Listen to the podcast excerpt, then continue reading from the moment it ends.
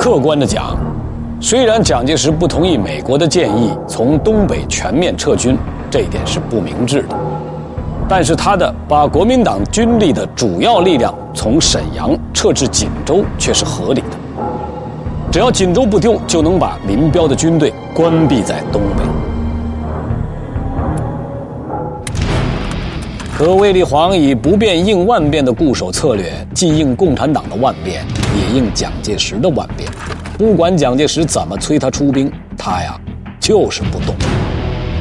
蒋介石对于卫立煌坚守不出、毫无作为，忧心如焚。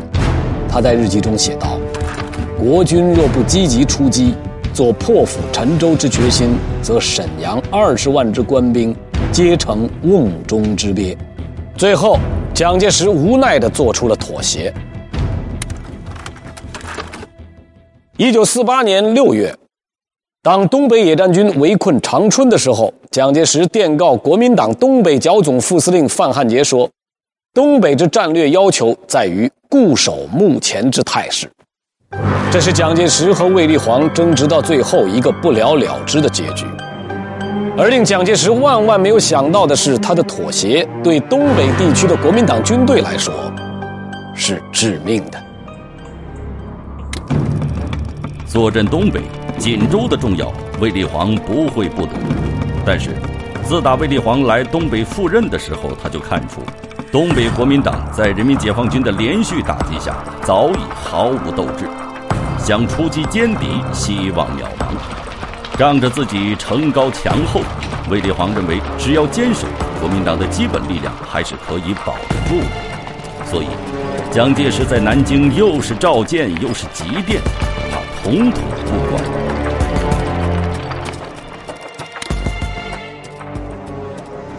而卫立煌按兵不动，长春又久攻不下，眼瞅着这时间一点点的耗着，东北野战军的领导终于有点犹豫了。一九四八年七月二十日，他们致电中央军委，认为以南下作战为好，不宜勉强的、被动的攻长春。时间已经耽误了一个多月，在无法对长春实施攻击的情况下，林彪有点转过味儿来了。我们来看一看毛泽东在一九四八年七月二十二日的回电：攻击长春，既然没有把握，当然可以和应当停止这个计划，改为提早向南作战的计划。在你们准备攻击长春期间，我们即告诉你们，不要将南进作战的困难条件说得太多太死。而且在电报的最后，毛泽东还特意补上了一句：东北局。应加强冀热察辽区域的工作，尤其是粮食方面的工作，在这方面存在着相当严重的矛盾。在加强的前面，毛主席特意补了一个“速”字。兵马未动，粮草先行。不用说，林彪心里清楚的很。毛泽东的电报战略部署细致到这个程度，说明此刻主席的心情是多么的急切。尽管林彪认可了南下的作战方案，但战略部署依旧与毛泽东的设想有一定差距。这是一张东北战场的作战地图，在这张地图上，林彪把南下攻击的对象定为易县、锦西、兴城、绥中和山海关。我们从图中可以看到，他把锦州。周围的小城市打了个遍，唯独避开了锦州。毛泽东并不认为林彪在有意避战。林彪打仗时精于计算的作战风格，他是了如指掌。但是目前东北的战局已经不允许盯着这种计算了，百万大军在手啊，是要进行大决战的时刻了。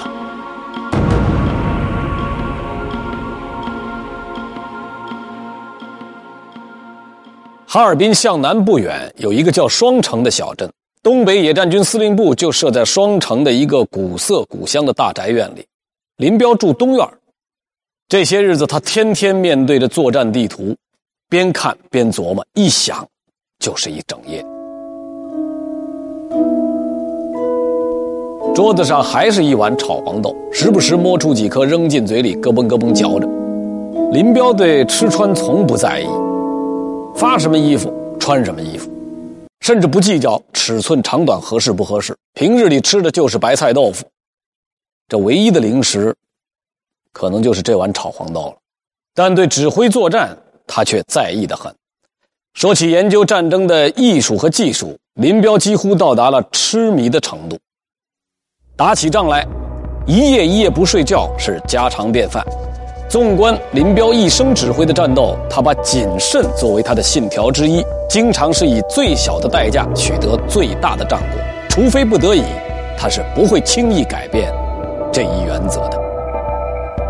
我们不能要求一个战区的将领能够和毛泽东一样拥有对战争全局明晰的洞察，他是前线最高的指挥官，将士用命，林彪的任何谨慎都是可以理解的。对于伤亡数字，他有最直接的感受。他是害怕把锦州打成了1947年的四平。1947年6月，当时的东北民主联军总司令林彪组成四平工程部队，攻打由国民党七十一军军长陈明仁据守的四平市，是解放军历史上第一次大规模的城市攻坚战。但是。战斗进行的并不顺利，四平城十六天久攻不下，敌人援兵临近。面对两面夹攻的情况，林彪命令已经占领了四分之三城区的工程部队撤退。最终，人民解放军付出伤亡一万三千余人的代价，仅歼敌一万七千余人，未能攻克四平城。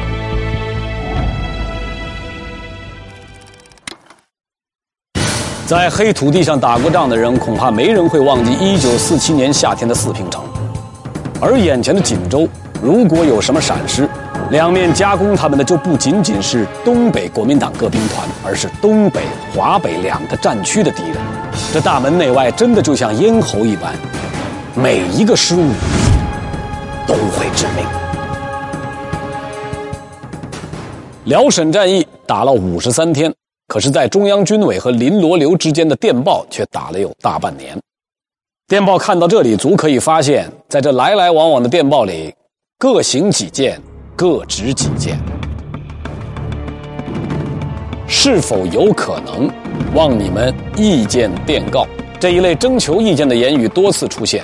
这当中，毛泽东有指示，有批评，有告诫，但绝无强迫命令。林彪有照办。有反驳，有否决，明知不对毛泽东的心思，但仍然坚持自己的主张，终于达成统一。九月五日，毛泽东再次致电林彪、罗荣桓、刘亚楼，要求他们重新考虑作战计划。这是解放战争史上具有重大意义的一封电报。你们同意我们五日电所提意见，甚好甚慰。我们准备五年左右，根本上打倒国民党。这是具有可能性的。这里的五年指的是从一九四六年的七月份开始算起，甚好甚慰，不容易啊！我们可以想象当时毛泽东写下这四个字时候的心情，几个月来的纠结，怕是都随着这四个字舒展开来了吧？为了歼灭这些敌人，你们现在就应准备使用主力于该县，而置长春、沈阳两敌于不顾。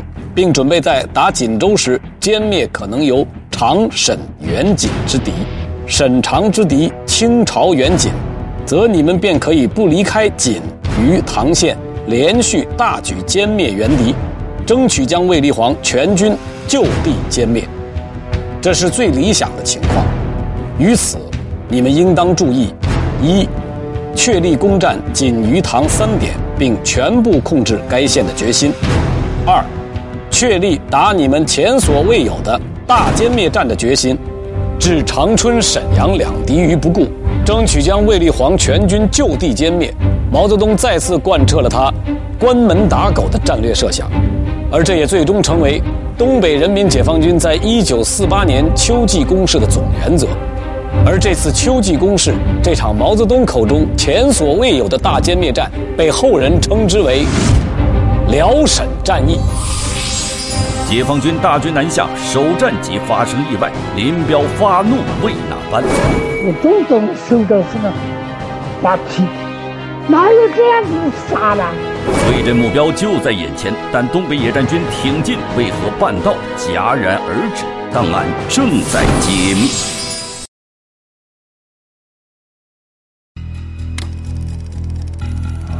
一九四八年九月初，解放军东北军区部队和东北野战军部队就陆续开始了前所未有的大规模移动。夜晚，火车一列接一列地向南开进；白天，空车返回。太阳落山之后，继续运载部队和物资南下。不但要在最短的时间内和最秘密的情况下将主力部队运往前线。而且还要从哈尔滨、齐齐哈尔等城市将大量的粮食、弹药和物资运往前线。火车是做了严密伪装的，在接近前线的地区，部队下车开始步行。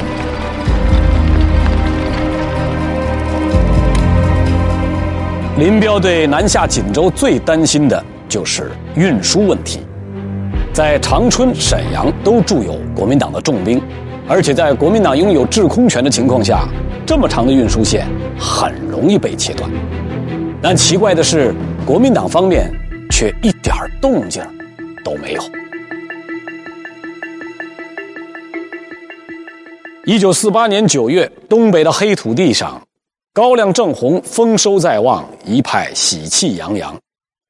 但对于在东北这块土地上的国民党军队来说，却是另外一番景象。他们不得不为下面的事情担心呢。此时距东北下雪还有八十多天，冬天就要来了。而此时被困在东北的国民党军，尤其是长春的供给已经成了大问题。目前国民党政府对长春空投物资所消耗的费用高得惊人，但就算这么空投下去，长春的守军也很难扛过明年的开春，饭都吃不上了。哪儿还顾得上别的呀？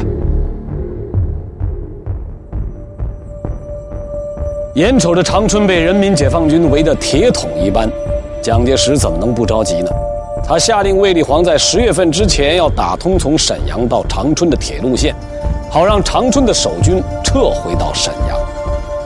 但卫立煌依旧是沉默不语，沉默意味着拒不执行。在这场毫无结果的扯皮当中，东北野战军的大军正悄悄南下。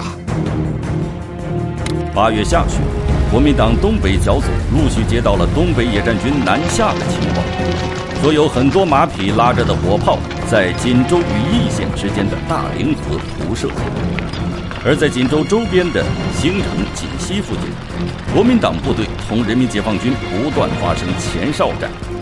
此间的铁路和公路也被破坏。一九四八年九月十二日，辽沈战役的枪声首先在北宁县打响。那一天，北宁铁路线上，东北野战军战士和百姓混杂在烟尘和烈火中时隐时现，对山海关至昌黎间上百公里路段发起了自西向东的猛烈攻击。蒋介石此时恨得牙根直痒。着了半天的急，他的动作还是比毛泽东慢了一步。卫立煌这个东北剿总总司令是指望不上，没关系，他有副总司令，他不就在锦州城里吗？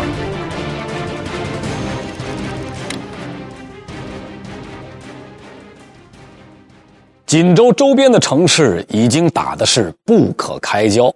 锦州城里面防守的国民党东北剿总副司令范汉杰也慌了神儿。范汉杰，广东大埔人，毕业于黄埔一期，是黄埔同学中最早升任师长的人。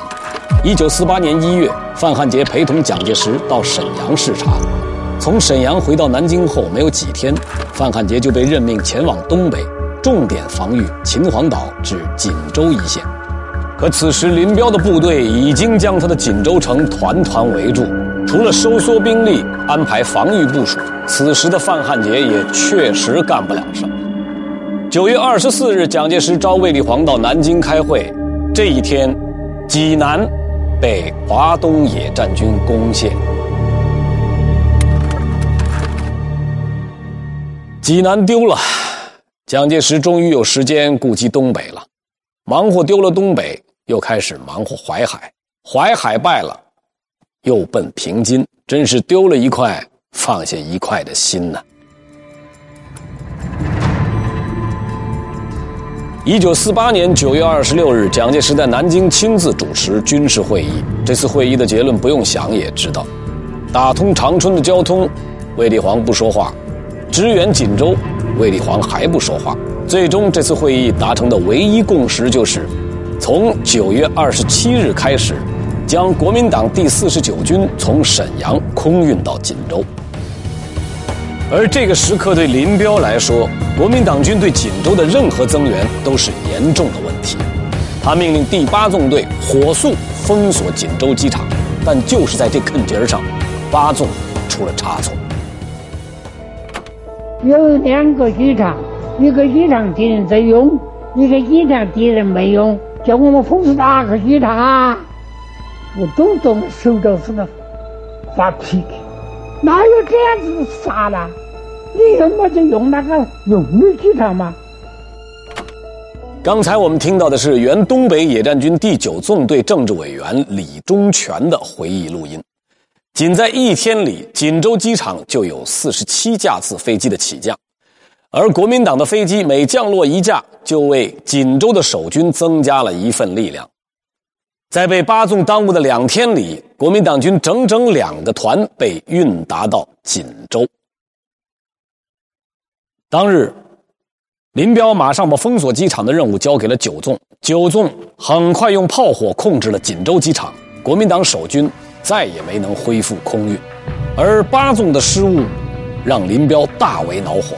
他在给中央的电报中汇报了这一情况，已令八九两纵担任封锁机场任务，但由于两纵游击习气太重，耽误两天，敌每日用飞机七八十架运兵，故已把四十九军两个师运到，今晨已完全封锁机场，并击毁敌机五架。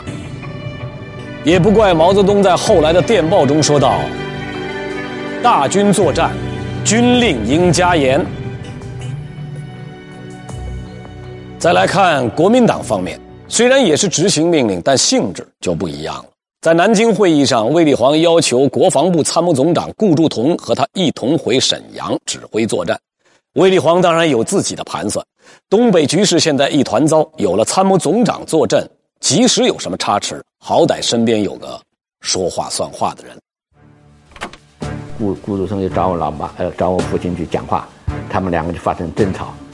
我父亲就讲了，你这样么要弄的话呢，你把国军就送光了，啊，廖廖司令官也在，新这个新军军长也在，都在，就是打圆场，就是慢慢来，慢慢来，最后讲急了，我们俩来画就画欠呀，立军令状，我们我不要跟你讲了，你用你你用我讲话没用，因为我跟你画十字，这个是最关键的时候，我我要说错了我负责任，你要说错你负责任，因为国民党过去有个毛病。说错的事情他不认账。刚才我们听到的是卫立煌的儿子卫道然的回忆。很显然，顾祝同因为他们争执不下而耽误时间，十分焦急。他告诉廖耀湘，如果再贻误战机，他就不能代他们负东北局势的责任。无奈之下，卫立煌答应先集结部队，组成西进兵团。一九四八年九月二十八日，林彪决定先打锦州。二十九日，卫立煌开始集结部队，大战在即。令所有人都没有想到的是，还是在二十九日这一天，国民党华北剿总司令傅作义做出了一件令蒋介石都颇感意外的事情。他的这一举动让锦州战局面临突变。傅作义表示。他可以由华北出兵增援锦州。听到这话，蒋介石立即决定将国民党华北剿总的第三十九军六十二军、第九十二军二十一师、独立九十五师海运至葫芦岛，会同葫芦岛原有的四个师组成东进兵团。此时，林彪所乘坐的火车刚走到张武，国民党增援部队已经在葫芦岛开始登陆，而葫芦岛距离锦州仅仅五十公里。也就是说，这十万大军赶到锦州城只需要十个小时。这份重要的情报让林彪在大战之前再次犹豫起来，东西共进。他所一直担心的事情果然发生了。秘密南下的东总列车就在张武这个小车站停了下来。